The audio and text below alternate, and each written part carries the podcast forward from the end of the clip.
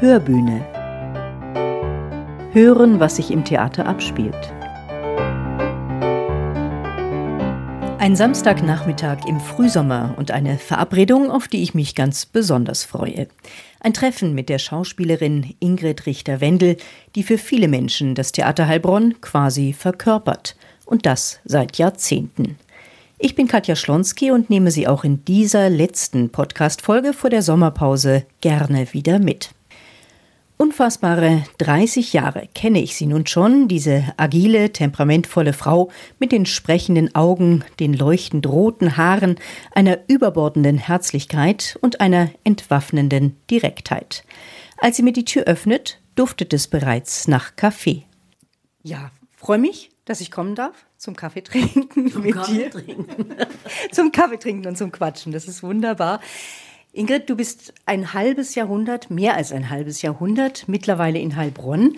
Wie fühlt sich das an, so als in Anführungsstrichen Grande Dame des Heilbronner Theaters bezeichnet zu werden oder quasi ein Synonym des Heilbronner Theaters zu sein?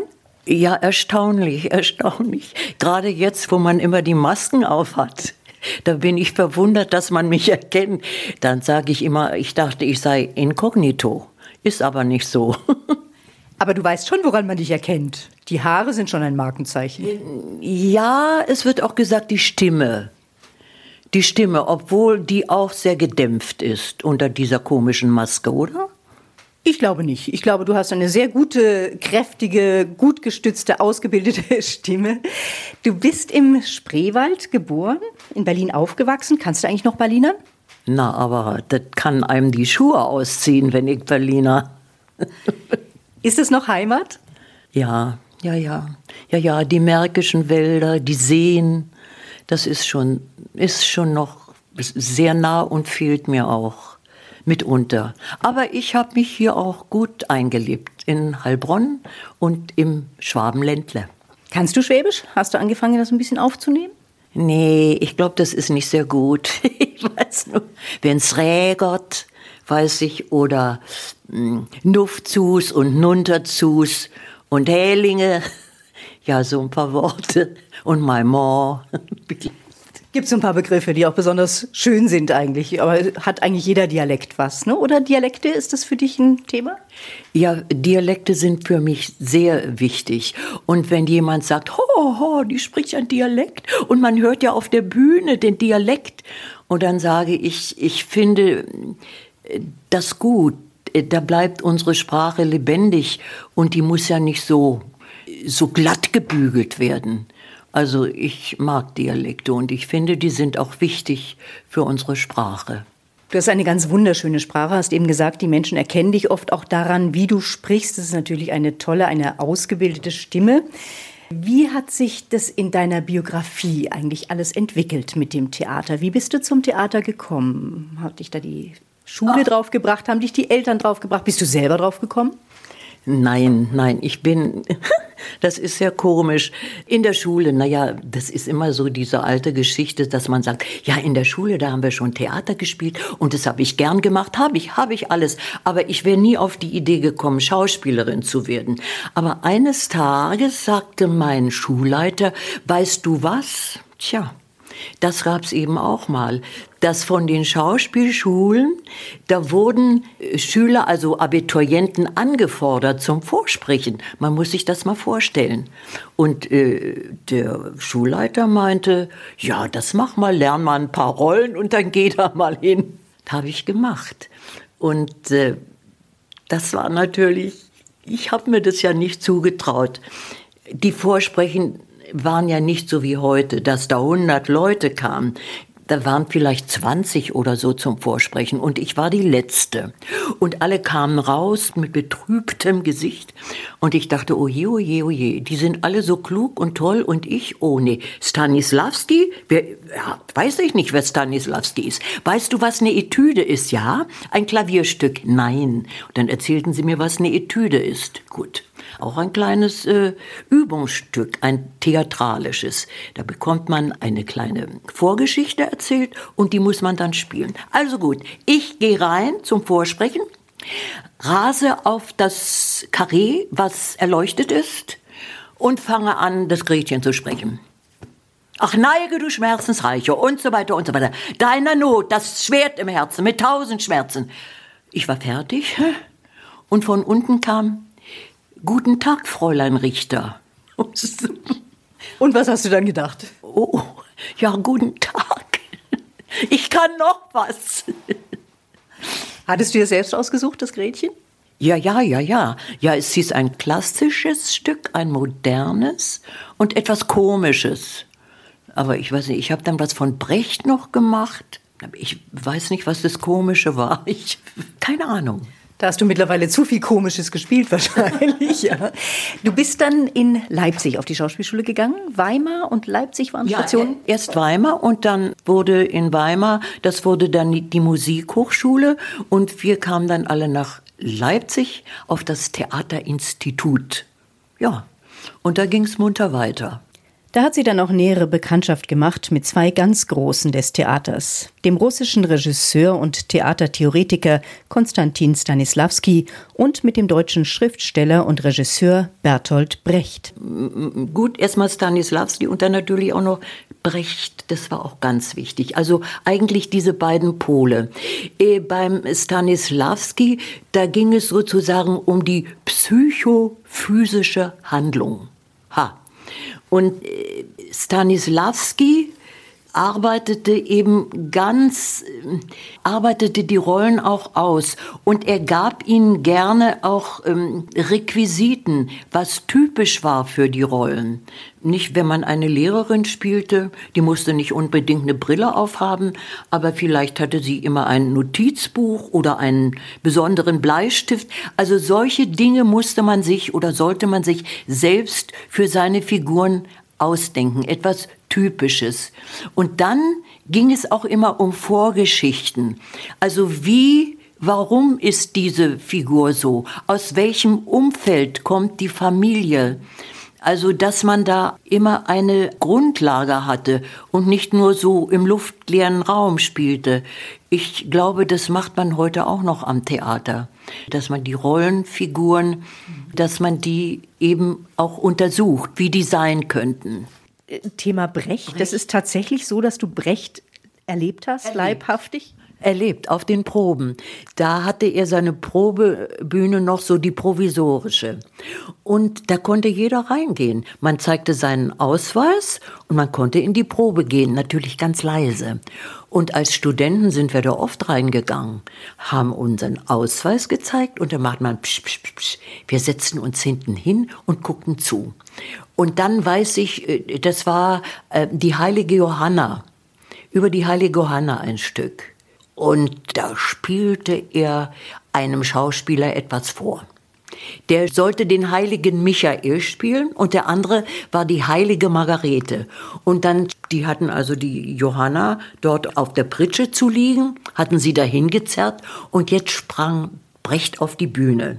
Noch mit seiner Zigarre im Mund stellte sich, hopfte auf das Bett und schlug mit den Armen wie mit den Flügeln und sagte, ich bin die heilige Margarete. So. Und wir da unten als Studenten, wir fingen natürlich an zu kichern, was wir ja nicht sollten. Aber siehe da, er schimpfte uns gar nicht. Er war irgendwie äh, sehr überzeugt, dass das so in Ordnung ist, seine Regieanweisung. Und dann spielten das auch die heilige Margarete. Wir fanden das irre komisch. Helene Weigel, Helene, hast du auch erlebt? Helene Weigel, da war es ganz besonders. Da ging ich sogar noch auf die Schule. Also ich kurz vorm Abitur, da war ich mit meinem Bruder im Theater und da spielte Helene Weigel die Mutter. Das war ein Stück, das Brecht äh, geschrieben hatte. Das war ein Roman von Gorki. Und sie stand mit ihrem äh, kleinen Geschirr da vor dem Fabriktor und sagte, dass sie ja das wenige Essen, das schmale Essen ihrem Sohn bringen wollte, der ja jetzt streikt, der aber ein Mittagessen bekommen sollte. Und sie stand an der Rampe und sprach das ins Publikum. Wir schauten uns beide an, mein Bruder und ich. Guck mal, die spricht doch zu uns. Sagte mein Bruder, ja, die kennt uns doch gar nicht. Doch, sag ich, guck mal, die spricht ja richtig zu uns her. Ach, waren wir platt. Wir haben das geglaubt. Und dann sagte ich hinterher, das ist richtige Schauspielkunst. Ich glaube, ich kann nie Schauspielerin werden. Eindrucksvoll. Ja, hat sich aber doch irgendwie geändert. Der Wunsch ist ja wohl dann doch geblieben. Aber sie war beeindruckend, die Heli. Oi, oi, oi. Das war damals auch eine dreijährige Ausbildung. Was habt ihr da alles an Fächern gehabt? Ist das vergleichbar mit dem, was man heute an der Schauspielschule lernt, oder war das noch anders? Ach, ich glaube, im Grundsätzlichen war das alles genauso. Wir hatten unser Bewegungsstudium, wie wir das nannten, wo es um die Körperlichkeit ging. Es ging auch um, ja, das Miteinander. Und wir hatten auch äh, Gesangsunterricht, also nicht ganz toll, aber wir so Chansons und so. Da hatten wir eine Lehrerin, die das mit uns machte. Dann hatten wir Fechten und ich glaube, was ganz groß geschrieben war, das war die Sprecherziehung. Und dann hatte ich einen ganz tollen Sprechlehrer, der kam vom Musikalischen. Dem war es eben wichtig, dass man schöne, lange Töne sprach.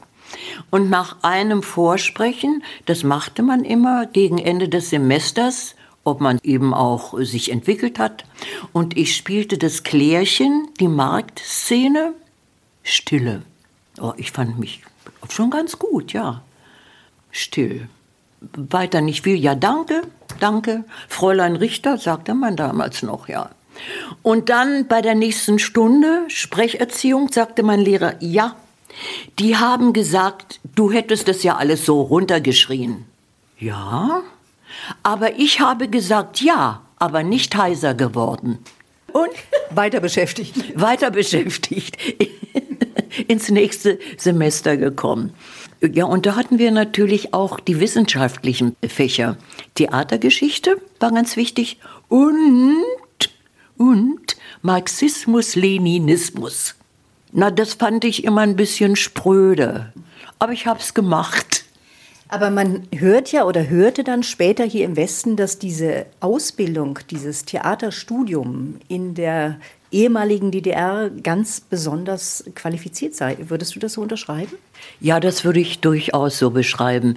Wir hatten alle unsere Lehrer, wir hatten auch im Szenenstudium unsere Lehrer, die die uns auch entwickeln wollten, denen es auch wichtig war, dass wir uns entwickelten. Und es wurden auch Rollen ausgesucht, ähm, die sehr breit gefächert waren und auch sehr unterschiedlich. Und da konnten wir uns ausprobieren.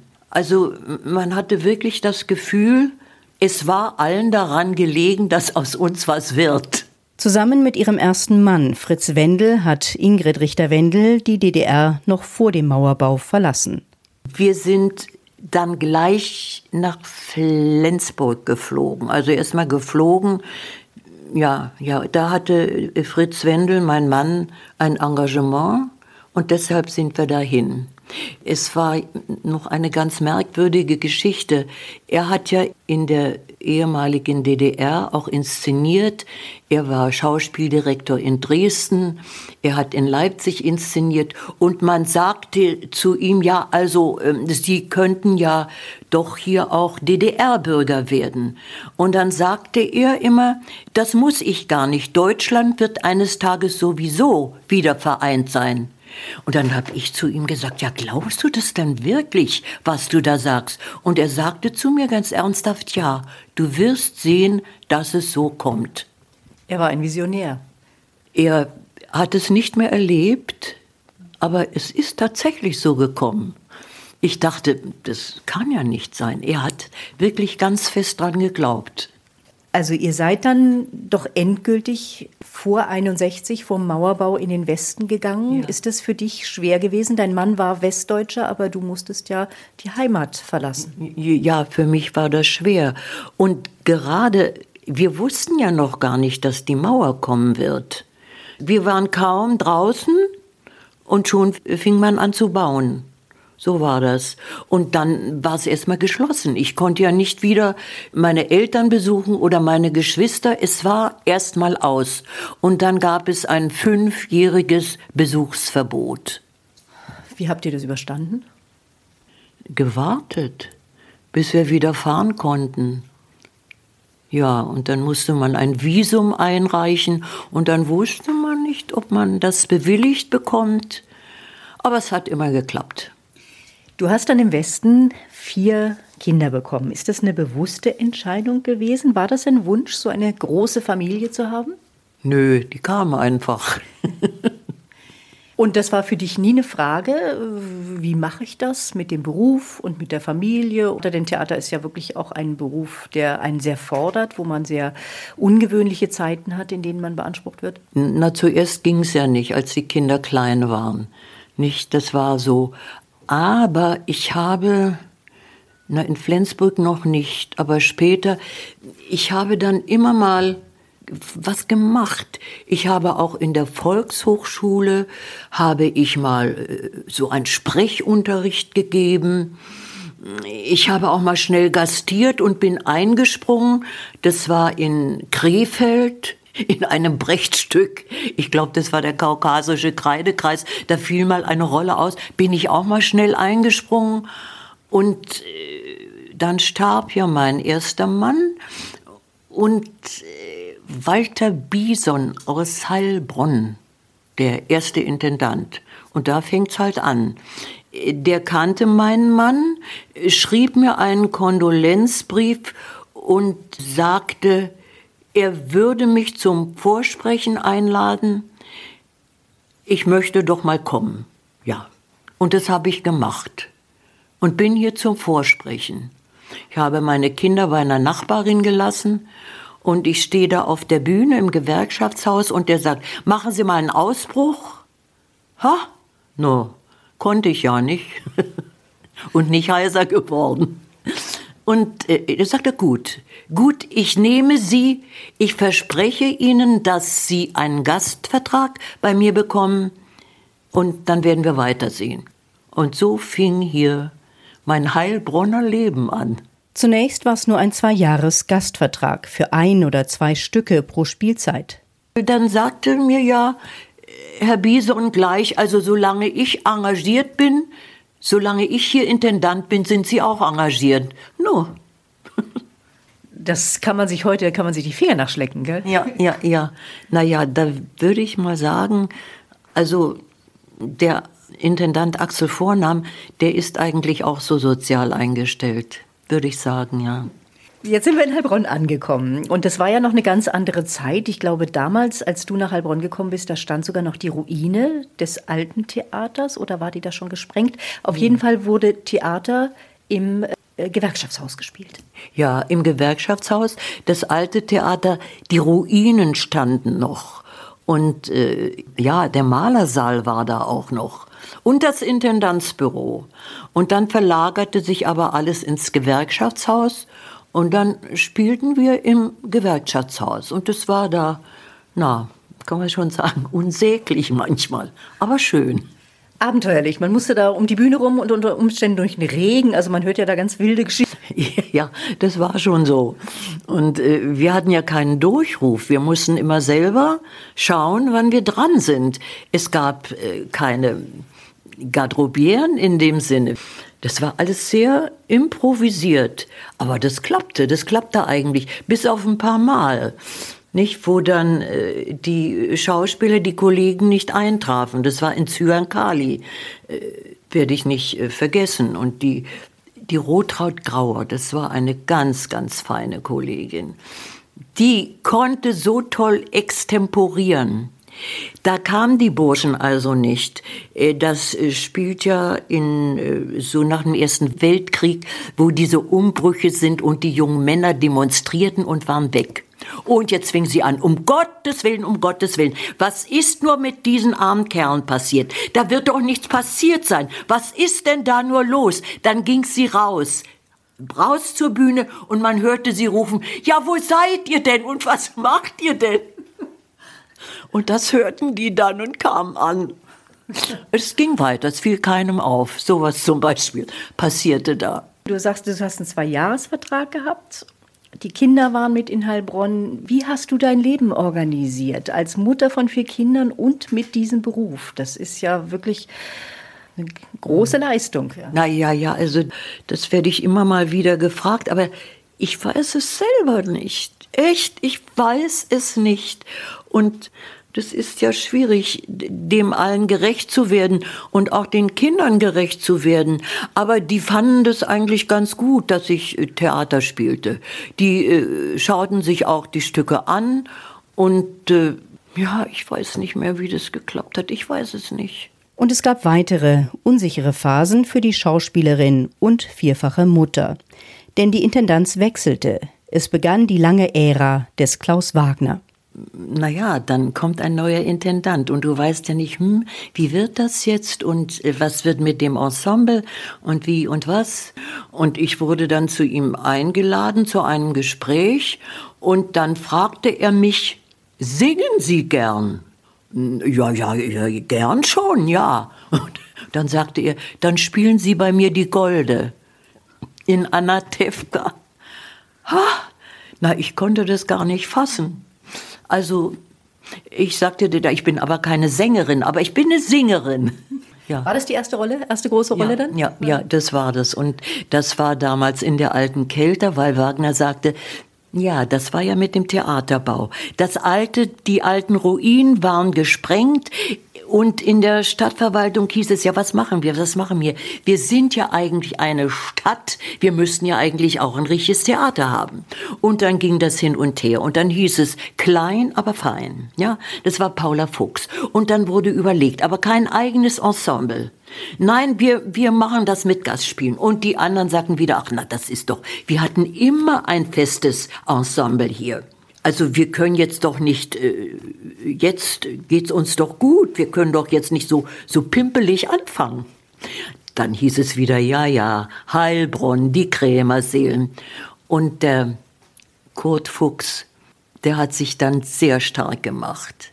Der hat dann Geld gesammelt. Das war ja die SPD-Frauen, ja. Die haben also gehäkelt und gestrickt und verkauft auf dem Weihnachtsmarkt. Und da kam ja doch dann was zusammen. Und so wurde ein Grundstein fürs Theater gelegt.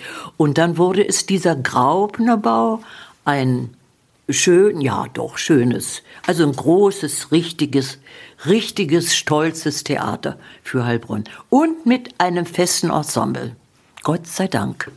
Klaus Wagner hatte sich dem Theater verschrieben. Er war ein Patriarch, geliebt und gefürchtet, auch dafür, dass er gelegentlich Produktionen kurz vor der Premiere nochmal nach seinem Gusto uminszenierte. Wie ist er dir in Erinnerung? Das ist ja wirklich eine, eine ganze Ära und es ist ja immer wieder davon gesprochen worden, dass er wirklich dieses Theater in Heilbronn maßgeblich geprägt und vorangebracht hat. Naja, ich liebe ihn natürlich, weil ich tolle Rollen da gespielt habe. Und Klaus Wagner war auch also eigentlich alle Intendanten, ich würde mal so sagen, auch zeitgeschichtliche Dinge, politische Dinge.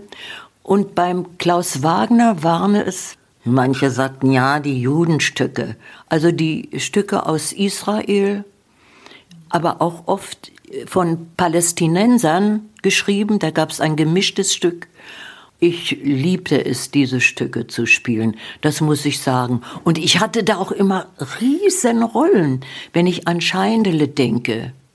Diese fanatische Mutter, die unbedingt will, dass ihre Tochter ein Kind bekommt, damit es eine Nachfolge gibt. Und äh, eigentlich auch schlimme Geschichten. Oder die Vergewaltigung. Also ganz heftig. Da war ich auch so eine fanatische Mutter. Und da sagte, kam Wagner zu mir und sagte, also Ingrid, also das musst du aber, da muss also mehr Fanatismus dahinter sein. Dann habe ich gesagt, was, noch mehr? Nur sagt er, das ist doch jetzt gar nichts, was du machst. Wenn du dich so zurückerinnerst, würdest du ausgesprochene Lieblingsrollen nennen können? Ja, ich habe immer gesagt, die Rolle, die ich probiere, die liebe ich dann immer am meisten erstmal. Ist das nicht manchmal auch schwer, wenn man sechs Wochen ein Stück probiert und sich in so eine Rolle rein denkt, rein fühlt und nach sechs Wochen dann spielst du es noch ein paar Mal und dann ist es weg? Das ist doch auch nicht leicht. Ja, aber das ist der Beruf. Und vielleicht ist das auch das Schöne, das Flüchtige wo es ihm eine Endlichkeit gibt. Ist das Theater eigentlich bis heute ein Jungbrunnen für dich? Ja, ja, ja, ja, ja, ja, schon. Ich kann, ähm, das ist halt auch mein, mein Leben, ne? Man kann wirklich eintauchen in unterschiedlichste Welten. Man kann sich einfühlen in unterschiedlichste Menschen. Was gibt dir das auch für dein privates Leben? Hm. Das ist so, es gibt ja so Dinge im Leben, die ein, die ein bisschen aus der Bahn werfen können. Und da ist es ganz merkwürdig am Theater, da geht es jetzt nicht um meine Person, sondern es geht um die Rolle, die ich spiele, um das Thema, das da um diese Rolle kreist. Und da muss ich mich damit auseinandersetzen. Und da passiert was ganz Eigenartiges. Das nimmt mir was von meinem Ego weg. Ich bin dann nicht mehr so ego. Und das ist manchmal ganz schön. Es ist ja im Grunde aber das Gegenteil von dem, was wir als Schauspielerinnen oder Schauspieler wahrnehmen, wo man immer denkt, oh, die brauchen ein, ein, ein gesundes Ego, ein kräftiges Ego, um, um überhaupt auf der Bühne bestehen zu können. Das braucht man ja, glaube ich, dann aber gleichzeitig doch auch, oder? Ja, das braucht man schon. Aber das ist auch so eine Anlage. Ich weiß es nicht. Es gibt sehr viel mehr Männerrollen in den meisten Stücken und es gibt oft die Klage, die man hört von Schauspielerinnen, dass ab einem gewissen Alter die Rollen eben nicht mehr so üppig äh, gesät sind. Hat dich das je geplagt? Na nee, also wenn man bedenkt, ich hatte, ich hatte ja noch sechs Tanzstunden in sechs Wochen. Also die war ja auch schon an die 80. Dann hatte ich Harold und Maud, die war ja auch schon an die 80. Also es gibt schon Rollen und ich würde sagen auch ähm, beim auch in russischen Stücken, beim Tschechow gibt es die ja auch. Es gibt sie schon. Also absolut. Und ich meine, meistens gehen die äh, Schauspielerinnen, die hören dann auch auf, wenn sie älter werden. Und manche machen eben weiter.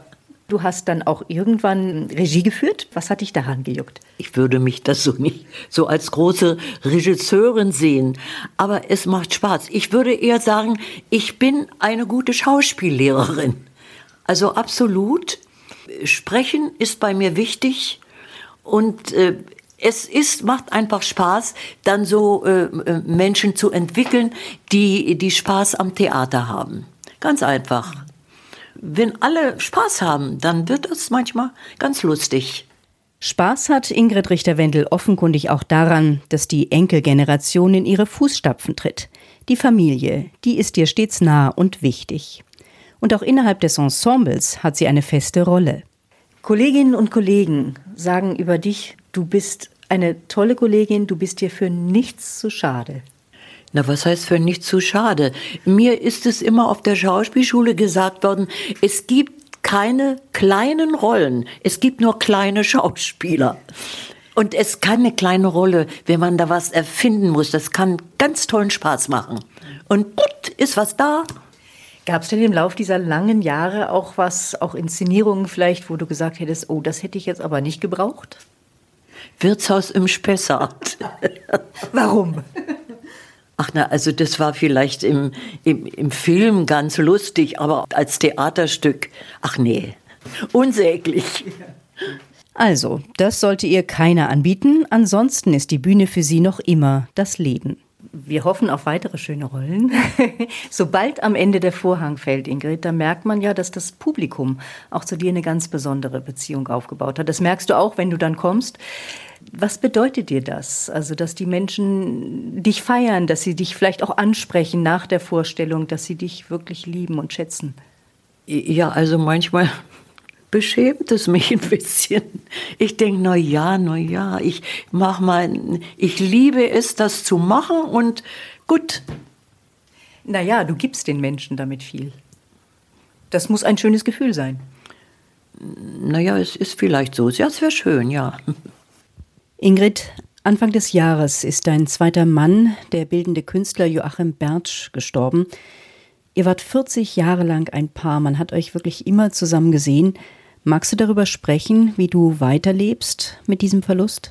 Naja, ich möchte natürlich was machen und wenn so Dinge passieren, wie soll ich sagen, jetzt auch ganz einfach, dass Katja Schlonski da ist und mit mir spricht, dass einfach jemand da ist und äh, dass ich nicht in so einem Kokon verschwinde.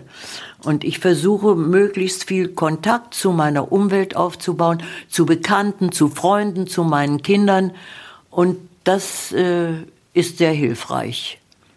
Wir dürfen uns schon ein bisschen freuen, dich vielleicht bald noch mal wieder auf der Bühne zu sehen. Ja, ja, ich weiß nicht. Ich möchte das jetzt nicht so sagen. Aber die Möglichkeit besteht. Das wäre aber auch sehr schön, ja. Und das wirst du auch so machen, solange es irgendwie geht, denke ich. Also so sehr, wie du für das Theater brennst und für das Theater lebst. Nun sind Neugierde, Lebenslust, Kraft, auch Beharrlichkeit, die du bestimmt besitzt, das ist dir alles eigen. Und ich ziehe den Hut wirklich davor und freue mich auf viele weitere Begegnungen. Vielen Dank, dass ich heute kommen durfte. Vielen Dank und ja, alles Gute für dich. Ach, es war schön, dass du da warst. Spricht's und lacht ihr Ingrid lachen. Das nehme ich mit. Das dürfen Sie mitnehmen in die Sommerpause. Zum Beginn der neuen Spielzeit im September erscheint dann die nächste Folge der Hörbühne. Ich freue mich drauf und wünsche Ihnen einen richtig schönen Sommer. Ihre Katja Schlonski.